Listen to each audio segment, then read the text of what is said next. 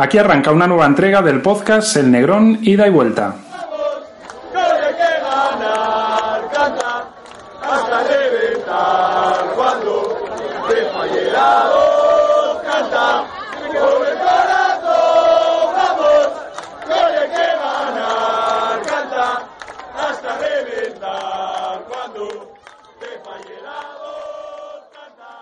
Y saludo ya a Rubén Díaz. Rubén, saludos, ¿qué tal? Hola Pablo, ¿qué tal? ¿Cómo estás? Pues nada, aquí con ganas ya de analizar los últimos dos partidos del Sporting, ese Osasuna 1, Sporting 0 y el Sporting 1, Las Palmas 0. Y un poco para comenzar el análisis vamos a hablar de ese cambio de sistema. Si nos había sorprendido eh, la utilización de Nacho Méndez en los eh, partidos anteriores como, digamos, eh, pivote único con dos interiores escoltándole, la opción por la que ha optado en el último encuentro Rubén Baraja es volver a ese sistema que le dio los mejores eh, momentos la temporada pasada con Rubén García en ese caso de media punta eh, y ahora con el finlandés en Robilot ocupando esa posición por delante de, un doble pivote que, en esta ocasión ante Las Palmas lo formaron Kofi y Sousa. No sé qué te parece ese cambio de sistema y si lo ves un poco ya como la idea que va a permanecer más tiempo después de haber estado toda la pretemporada y toda la liga hasta ahora jugando con los tres centrocampistas. Vamos a ver, empezando por el final, yo sí que creo que en la cabeza de Rubén Baraja hay cierta vocación de permanencia eh, de la figura de Isaac Kofi como pivote defensivo. A mí me sorprendió sobremanera su ausencia en Pamplona y creo que el equipo lo echó mucho en falta porque, como he venido repitiendo desde que hemos comenzado el podcast del Negrón esta temporada, eh, Nacho Cases yo creo que es un futbolista que aún no está preparado para ubicarse como, como pivote por delante de los centrales. Es más, es que yo creo que es una posición que no va con sus cualidades. Es un jugador que incluso en juveniles eh, pasaba por dificultades a la, a la hora de tener que arremangarse para defender y pese a que Cristian Salvador creo que hizo un buen trabajo como habíamos apuntado eh, escoltándole poniéndose en línea con él tanto en el partido del Molinón como en el partido del Sadar, el equipo notó la, ausencia del, futbolista proveniente del fútbol italiano. Eh, yo creo que Isaac Kofi simboliza una de las posiciones en las que el Sporting demandaba un refuerzo a, a voz en grito y creo que es normal que Baraja le dé 10 partidos seguidos para que pueda demostrar el futbolista que yo creo que es, que para lo que es el Sporting en segunda división, considero que es un jugador que le puede aportar muchísimas cosas en el aspecto táctico y lo demostró en el partido contra la Unión Deportiva Las Palmas incrustándose entre una pareja de centrales inédita a los que ayudó sobremanera a realizar un, partido notable. Eh, yo un 4-2-3-1 marcado en ocasiones tampoco lo vi. Creo que muchas veces el Sporting se posicionaba 4-1-4-1, lo que pasa que un jugador como Andrés Sousa tampoco tiene una posición muy definida en el terreno de juego porque, bueno, afortunadamente es otro futbolista que le viene muy bien al Sporting por su dinamismo, por su capacidad por, para desenvolverse por diferentes zonas del campo, pero refiriéndonos a, a Isaac Kofi, vuelvo a repetir, creo que es un futbolista a día de hoy muy importante para el Sporting y al que Rubén Baraja debe dar continuidad en, en esa posición de pivote defensivo independientemente de que el sistema sea con tres centrocampistas o con, o con una pareja de doble pivote. A mí Kofi me genera una sensación agridulce. Yo creo que aporta bastante en lo táctico, que ayuda a los centrales, que, que, aporta cierto equilibrio, pero me sigue generando ciertas dudas con el balón en los pies y no porque no tenga capacidad para jugar, sino por como ya hablamos en otras entregas, que hay veces que falla cosas muy fáciles, eh, que pierde balones, eh, no sé si por exceso de confianza o, porque todavía no está eh, metido del todo en la dinámica de conocer a los, a los compañeros, pero sí que eh, con el balón me, genera ciertas dudas. Y el otro día, ante Las Palmas, como tú dices, no fue tanto el doble pivote con media punta por delante, porque casi parecía que estaban escalonados jugando eh, Kofi un poquito más adelante, Sousa un poquito más adelante, Loz. Y yo creo que eso, por momentos, generó incluso cierto desconcierto y provocó que la primera media hora el Sporting no acabara de, estar cómodo, que no acabara de entrar en el partido ante Las Palmas y que le costara tener fluidez en la circulación de balón, algo a lo que yo también creo que influye el hecho de sacrificar a, Nacho Méndez. Mm, es cierto que el Sporting, si quiere mm, eh, seguir optando por mantener a por el centro, que ya lo hablamos eh, anteriormente, creo que es eh, donde puede rendir más, va a tener que encontrar un extremo zurdo que se adapte más a esas características no sé si con el joven Pelayo Morilla, si reubicando ahí quizás a Álvaro Jiménez, que por cierto, luego voy a incidir en ello, creo que para mí fue el mejor ante Las Palmas y no solo por haber marcado el gol, porque yo creo que Carmona, y lo hemos mencionado en otros eh, podcasts, eh, en la izquierda no rinde tanto como por la derecha, aunque por todas las connotaciones eh, anímicas de, la última semana, yo creo que no le vamos a tener en cuenta ciertas lagunas del otro partido ni tampoco el fallo del penalti. Vamos a ver, respecto a lo de Isaac Kofi, mm, comparto contigo el hecho de que es un futbolista que a veces sorprende eh, que más repases sencillos, pero creo que hay un componente claro también, no solo en Isaac Kofi, sino en todo el equipo, por lo que hemos hablado del número de incorporaciones y también de ser futbolistas extranjeros, de falta de sintonía, de falta de conocimiento. Y yo igual me reitero, pero creo que no vamos a ver al verdadero Sporting hasta finales de octubre o principios de noviembre. Esto va a llegar un decalaje de, de, compenetración, yo creo que muy elevado en, el equipo y, lo demuestra que en lo que es la fase ofensiva del, del, juego, si este fuera el verdadero nivel que puede ofrecer el Sporting, yo creo que deberíamos preocuparnos, pero estoy seguro que no es así. Es decir, los jugadores tienen que ir adquiriendo eh, conocimiento de, sus hábitos de atacar, de lo que les quiera transmitir Rubén Baraja con el, con el paso de, los entrenamientos y creamos que no, eh, la pretemporada ha sido sui generis por cómo se han ido produciendo las incorporaciones. Respecto a que el equipo echó en falta a Nacho Méndez, yo creo que a Nacho Méndez hay que dosificarlo en la titularidad. Y para mí es un futbolista eh, que todavía le queda madurar y en la actualidad es un jugador que le va a aportar más al equipo y va a ir creciendo de una forma más segura y generándole una mayor autoconfianza. El hecho de jugar esos últimos 25-20 minutos cuando el rival está desgastado y él no tiene que exigirse tanto físicamente a la hora de defender y sin embargo eh, se encuentra fresco para bueno eh, poder dar ese, ese último pase, esa visión de juego que él que él posee. Mm, yo no estoy de acuerdo contigo en cuanto a lo de Álvaro Jiménez. Yo creo que Álvaro Jiménez, a mi modo de ver, realizó una primera parte de lo más oscura como el resto del equipo y ahí apunto que el gol llegó en, un momento providencial porque el Sporting eh, no estaba para nada cómodo. Eh, y hay que ser sinceros que, al menos bajo mi punto de vista, el primer tiempo el resultado justo hubiese sido un 0-0 para irse al descanso. Bien es cierto que luego el Sporting, con el marcador a favor, eh, yo creo que bueno, cosechó más méritos para, para derrotar a Las Palmas que Las Palmas para, para empatar el partido. Y en cuanto a lo, a lo de Robin Hood, yo creo que es un futbolista al que ya se le ven sus cualidades y ninguna apunta a ser un jugador de banda eh, que pueda generar desequilibrio porque es un futbolista que no tiene velocidad, donde mejor se maneja es por dentro. Va a cumplir en banda porque es un futbolista que si recibe el balón al pie es muy difícil que lo pierda porque es un jugador con una calidad técnica muy grande. A mí hay cosas que me, que me recuerdan a, a Joaquín Nilsson, al que fue aquel gran jugador sueco que, tuvo el Sporting en la década de los 90, pero insisto, eh, este, a este Sporting aún le queda un mundo en la fase ofensiva del juego. No, si es que la fase ofensiva ahora mismo yo creo que son más eh, chispazos individuales y por ráfagas y lo que tiene que conseguir el Sporting es acabar, eh, digamos, eh, adquiriendo automatismos ofensivos a base de trabajo en los entrenamientos y del entrenador y también a base de, ir cada vez más conociéndose entre ellos como venimos hablando estas entregas. Y, sobre lo que apuntabas antes, perdona, de la posición de Álvaro de Jiménez o Carmona,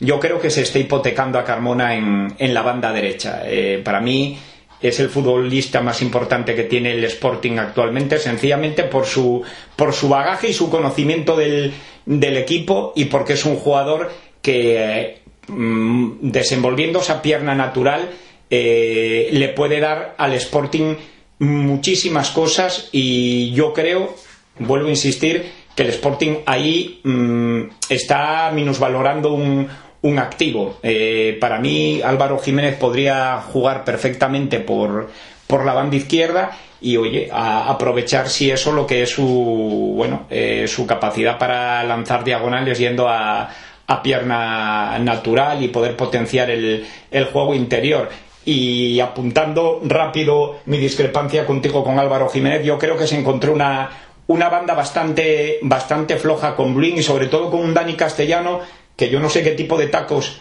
utilizó, pero que pasó por los suelos resbalándose dos o tres veces. Incluso hubo una acción que le pitaron falta a Álvaro Jiménez que no existió eh, que podía haber sido una ocasión de gol flagrante para el Sporting. Yo lo destaco porque creo que generó mucho, que se atrevió con todo, que no es fácil después de haber tenido partidos más discretos seguir teniendo personalidad para pedirla y para intentarlo. Y yo creo que el otro día generó 6-7 galopadas con, con, regate, con centros, con llegando a posición de gol incluso, que por eso yo creo que, que, hizo buen partido. Que, ¿eh? que se atrevió al uno contra uno, que yo creo que es lo que se le pide también a este futbolista porque yo echaba en falta eso. Eh, de hecho, el día del Numancia lo comenté, no entendía cómo recién ingresado en el campo y con un lateral que en realidad era un extremo, eh, sacaba centros lejanos y no buscaba el uno contra uno para forzar situaciones de, de poder hacer recular al lateral, incluso, bueno, forzar una, una posible situación de, de penalti, ¿no? Pero yo creo que Álvaro Jiménez sí que es un futbolista al que se le tienen que demandar más cosas. Sí, es que además este tipo de jugadores, lo comentamos yo creo la temporada pasada con, con Johnny, por ejemplo, que, que, tienen que arriesgarse de medio campo ya cuando están en, en, zona de tres cuartos, porque con que le salga una o dos por partido, aunque luego pierdan eh, cinco o seis, no les salga el resto, pero con que les salga una o dos, posiblemente va a ser eh, una clara ocasión de gol. Entonces es lo que hay que pedirle, que siga teniendo personalidad, que siga pidiéndola, que siga encarando, y yo creo que el otro día sí que lo hizo y que tuvo varias eh, jugadas destacadas. Y yo creo que también le hizo, le hizo mucho bien un futbolista que creo que puede estar pasando desapercibido y que para mí a día de hoy es el jugador que está ofreciendo un rendimiento más regular entre, entre los fichajes junto con Andrés Sousa, que es Molinero. Yo creo sí, que. A mí me está sorprendiendo gratamente. Molinero está siendo un lateral muy difícil de superar, y yo es lo primero que le pido a un lateral que defienda, y luego está sabiendo incorporarse con, con criterio y bueno eh, auxiliar a en este caso a Álvaro Jiménez para que bueno pueda tener esas situaciones de, de forzar uno contra uno con, con el lateral contrario. Pero yo creo que Molinero está haciendo un gran inicio de temporada y oye mmm, cumplió a un nivel yo creo que de bien eh, a perfil cambiado y por su perfil por el derecho yo creo que está de notable y tiene además experiencia para manejarse en circunstancias que le puedan venir al, al Sporting en, durante los partidos. Y yo creo que Álvaro Jiménez también le vino muy bien en este partido, en el último ante Las Palmas, que tanto Sousa como Lot eh, tienden a irse hacia la izquierda y dejaban todo el carril derecho para que un jugador como él, que le gusta, digamos, tener espacio por delante, eh, encarar a, en carrera al, al, a su par, pues pudiera tener eh, menos conglomeración de, de jugadores por esa zona y lo tuviera, entre comillas, más fácil. Y luego yo quiero destacar también la aportación ofensiva el otro día de Canella, que cuando sube aporta muchísimo y que se nota. Se nota en los partidos en los que Canella tiene alguna incorporación, viene en forma de centros, viene en forma de, de asociación y yo creo que fue muy destacado el partido también de Canella ante Las Palmas. Ah, y hay que tener en cuenta que Canella estuvo lesionado, estoy hablando de memoria, me parece, pero estuvo parado dos semanas nada más empezar la, la, competición, recién salido de pretemporada, y eso siempre es algo que corta la progresión a, a, los futbolistas, y hubo partidos en los que efectivamente se le dio dubitativo, pero a un jugador tener una lesión a esta altura de, de temporada es algo que le, que le hace daño, y efectivamente el otro día, frente a la Unión Deportiva Las Palmas, se vio al Robert Canella eh, que bueno, que sabe leer cuando tiene que incorporarse y además derrochando confianza a la hora de, asociarse o de conducir el balón con determinación para poder trazar un buen centro al, al área rival. Y luego hay que destacar la pareja de centrales. Eh, no iba a jugar Alex Pérez. Eh, yo tenía muchas ganas de ver a, a Babín con Pay Burns para que Pay Burns ocupara el, el, flanco izquierdo y que Babín ocupara el derecho, que creo que le ayuda por eh, que por el izquierdo no tiene tanta facilidad para sacar el balón. Al final no pudo jugar Babín, jugó Alex Pérez y mm, de notable alto los dos, tanto Pay Burns, que encima tenía un poco el, el, el hándicap de que era su estreno y que podía un poco acusar eso en, debutar de titular y ante la grada del Molinón y luego al Pérez de, verse que iba a ser suplente salir y, cuajar un buen partido y no solo en lo defensivo eh, imponiéndose en los duelos por arriba por abajo tanto los dos centrales sino que incluso mejoraron la salida de balón con respecto a Pamplona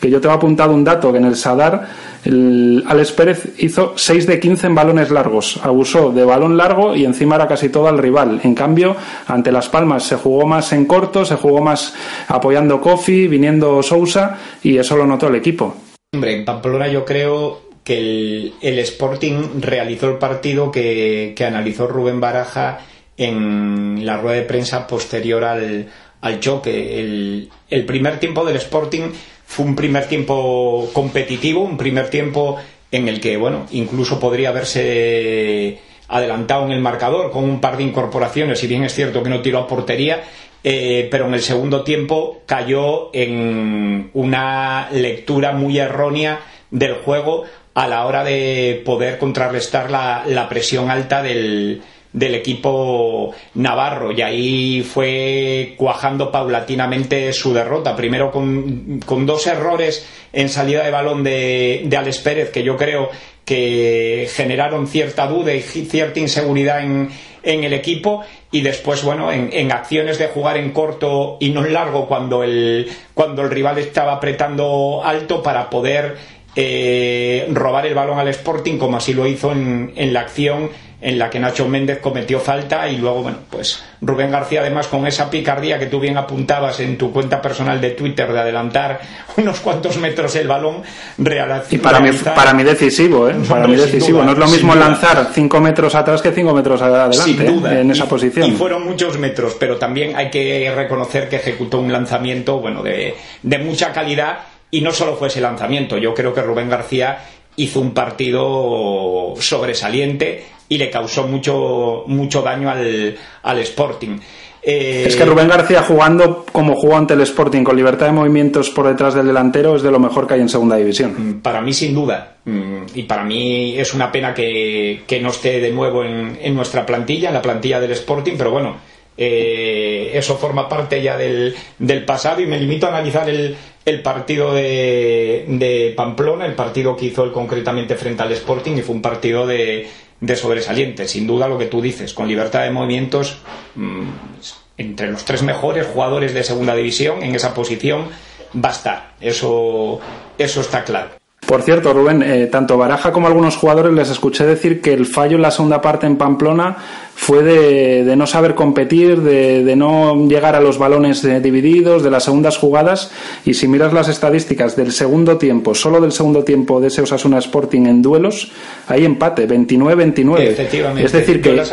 las había mirado en SofaScore. Yo creo que es un problema de lectura de, juego. Yo, creo que es que jugaron a lo que le interesó a Osasuna jugar, pero, pero no creo que el, fallo haya sido eh, no competir en duelos ni en jugadas divididas de balón y tal, porque, porque se ven las estadísticas que no, que la segunda parte fue muy igualada en ese sentido, pero que yo creo que el Sporting eh, se enfangó en el tipo de partido que quiso Osasuna y luego yo creo que voy a aportar otro tema sobre la mesa. Se han fichado jugadores no solo por un perfil futbolístico, sino también por un perfil de liderazgo y de carisma. Y yo creo que el Sporting, el otro día, al menos tras el 1-0, porque podemos aceptar como lógico que Osasuna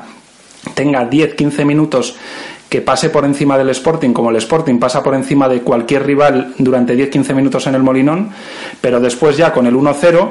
tienes que tener jugadores con el peso, con el liderazgo, con la personalidad, de que aunque no tengas tu mejor día en lo futbolístico, aunque solo sea por empuje, por alma, por liderazgo, eh, al menos lo intentes. No se puede admitir que el Sporting tras el 1-0 tuviese 20 minutos y ni siquiera, ni siquiera se acercara a hacer cosquillas a Osasuna. Efectivamente fueron 20 minutos inexistentes en el que el equipo mm, es cierto que bajó los brazos porque fue incapaz de generar una acción eh, que pudiera encantar lo más mínimo al conjunto navarro. Mm,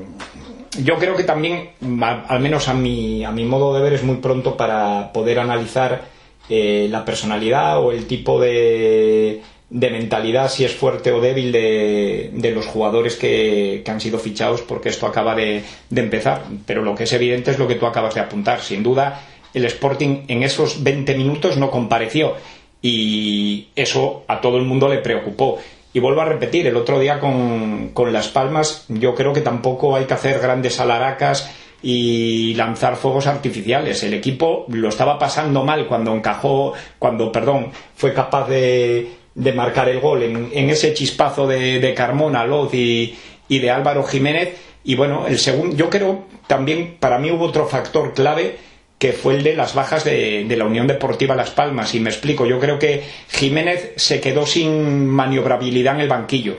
Eh, no es lo mismo los jugadores que tuvo que sacar eh, desde el banquillo que, bueno, si llega a estar Javi Castellano o llega a estar Araujo. ¿Sabes? El potencial hubiese sido mucho mayor de, de lo que hubiese entrado desde, desde fuera y el Sporting también se aprovechó de ello. Bien es cierto que también me sorprendió muy negativamente la dureza de, de Las Palmas. Yo creo que los equipos son fiel reflejo de su entrenador y Jiménez era así de futbolista.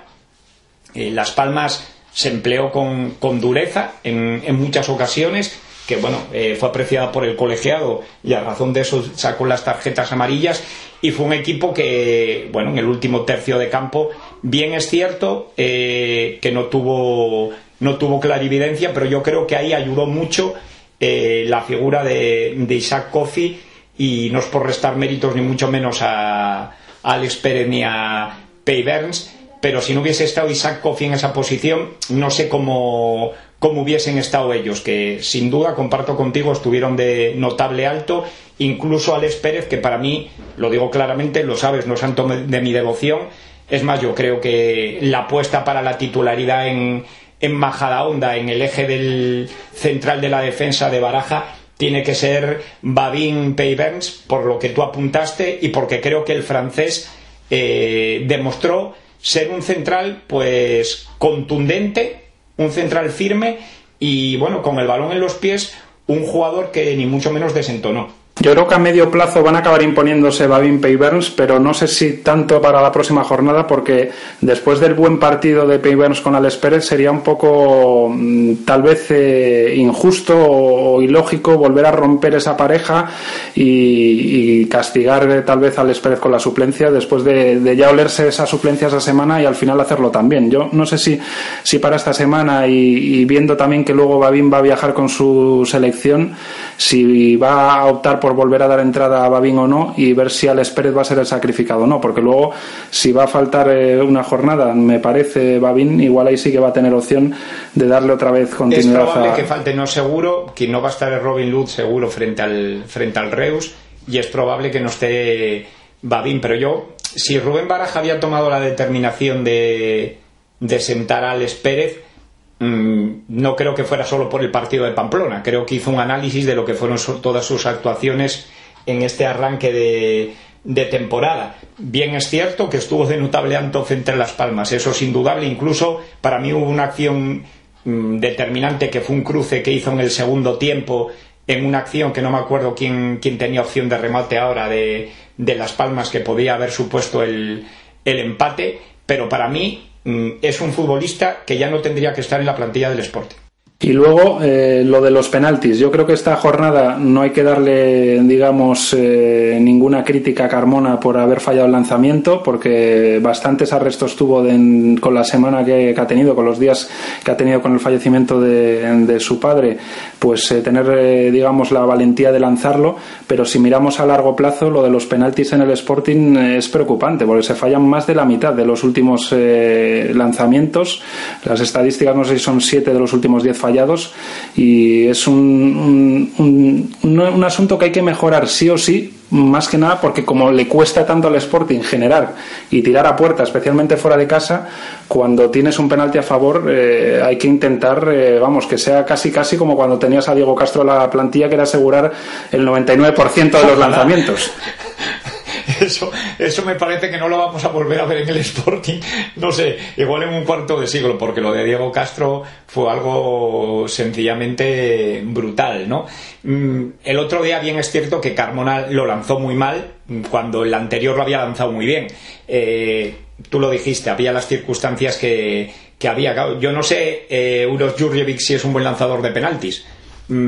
normalmente los nueve asumen esa responsabilidad. Habrá que ver con la confianza que pueda tener después de cinco o seis partidos sin ver puerta, mm, si tiene todavía ya la personalidad, el liderazgo y la confianza como para también eh, ponerse ahí a lanzarlo. Y vamos a ver lo que pasa en la posición del 9 ahora con la incorporación de Nick Blackman, porque voy a poner ese tema sobre la mesa. Para mí es un futbolista eh, que en la posición de 9 cuando el equipo juega directo no se maneja bien, para nada, pasó en Pamplona, de espaldas creo que no tiene un buen juego pese a su altura y no es un futbolista capaz de, bajar el balón y, dar opciones a un compañero que llegue de segunda línea.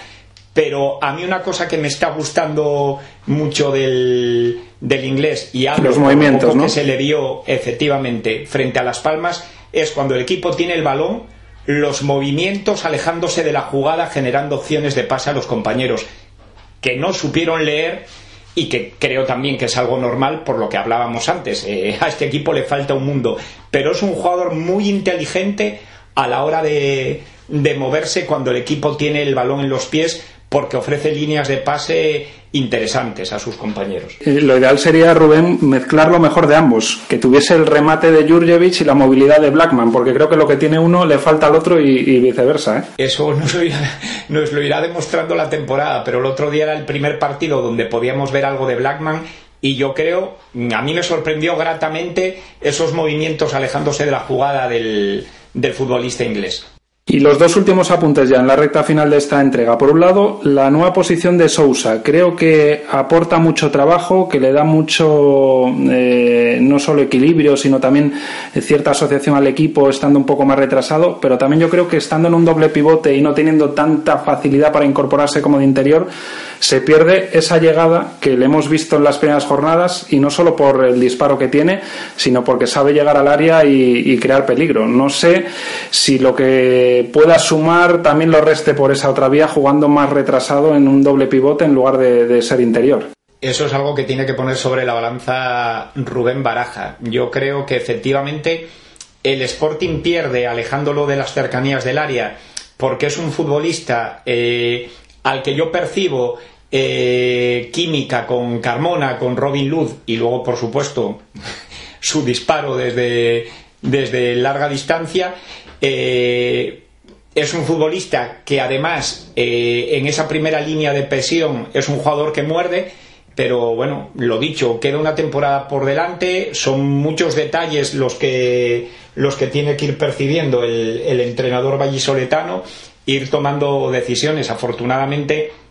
eh, cuenta, pues bueno, con, con cierto fondo de plantilla para, para ir haciendo variantes. Y el último aspecto, lo del Sporting a domicilio. Tiene que dar un paso al frente. Es el único equipo que ha estado dos partidos fuera de casa sin tirar ni siquiera puerta. Solo el Nastic y el Tenerife les ha pasado, pero en un partido. Y luego solo Córdoba y Osasuna han sumado menos a domicilio, porque todavía no se han estrenado. Y el Sporting lleva un punto. Yo creo que es hora ya de dar un paso al frente a domicilio. Ya no hablo de obligación de ganar, pero sí de ofrecer otra imagen y de generar ocasiones y de tirar a puerta. Y yo creo que puede ser un escenario y un rival propicio lo del Rayo Majadahonda, porque es un campo amplio, un campo que va a estar mm, prácticamente vacío de tan grande que es y de que la afición del Rayo Majadahonda no es numerosa, con lo cual no va a tener una presión en contra excesivamente importante. Y luego el Rayo Majadahonda es un equipo alegre, que tiene mucha posesión, pero que luego es eh, inocente arriba y cierta manera tiene dudas si es blandito atrás. Entonces, yo creo que las características del Sporting y del rival pueden ir muy bien para que le pueda salir eh, un partido para desquitarse a domicilio al Sporting. Mm, yo, sin duda, para mí es un partido que tiene que suponer un pequeño punto de inflexión en lo que es esa dinámica tan negativa fuera de casa eh, en cuanto a línea de juego, lo que tú apuntabas, porque es un rival que le puede venir bien, y no me quiero reiterar, y mm, porque creo que es imperiosa la, necesidad de sumar tres puntos fuera de casa ante un equipo que con todos los respetos mm, ha sido un equipo históricamente de la tercera división madrileña que está ahora en, en segunda división y el Sporting no se gana con el escudo ni con la historia, por supuesto, eso no pasa, pero por perfil de jugadores creo que tiene más calidad que el Rayo Majadahonda y el Sporting si ofrece un nivel medio alto es un partido que tiene que sacar adelante. Y este próximo mes de competición eh, es un mes más benévolo sobre el papel que el que ha dejado atrás el conjunto rojiblanco con esa salida al Metropolitano frente al Rayo Majadahonda, luego recibiendo al Reus, la salida complicada a Cádiz y luego un Córdoba eh, que o cambia mucho o va a venir tocado también al, al Molinón. El Sporting va a tener la oportunidad de crecer en este mes de competición futbolísticamente y yo creo que cuantitativamente a nivel de puntos. Sería importante sumar en ese mes quizás 9-10 puntos al menos de, los 12 posibles y sobre todo ya no solo en puntuación sino que crezca en lo futbolístico a domicilio y que el equipo salga pues motivado y enrabietado a, ofrecer otra imagen y esperemos que lo podamos contar en la, en la próxima entrega. Así que Rubén, que ha sido un placer como siempre, que ha llegado el final ya de esta entrega y que nos escuchamos en la próxima. Un placer enorme y nos escuchamos en la próxima y bueno, pues ojalá que vayan muy bien las cosas en el Metropolitano y el, y el equipo pueda venirse con, los tres puntos. Y desde aquí seguramente que te sumes eh, un abrazo a, Carmona después de la pérdida de, su padre, que tuvo un gran gesto de compromiso con el equipo jugando el, otro día ante Las Palmas y queremos mandarle un, un fuerte abrazo. Sin duda un abrazo enorme a Carlos Carmona. Pues nada, gracias a todos por escucharnos una semana más. Volvemos en la próxima entrega.